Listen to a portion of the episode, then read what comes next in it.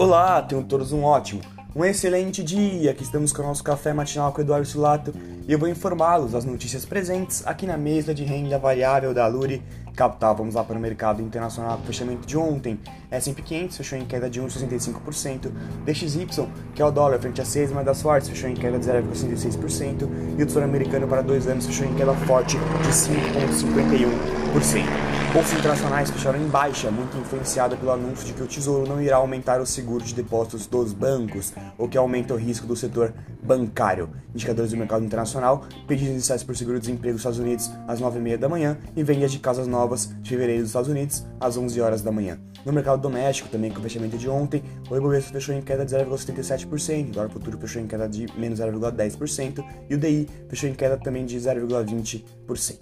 A bolsa doméstica fechou em baixa devido à demora no anúncio do arcabouço fiscal e o clima ainda é instável quanto ao setor bancário internacional. No radar doméstico, manter muita atenção no arcabouço fiscal e as instabilidades políticas recentes. Este foi o Café Matinal com a mesa de renda variável da Lura Capital. Tenham todos ótimos negócios.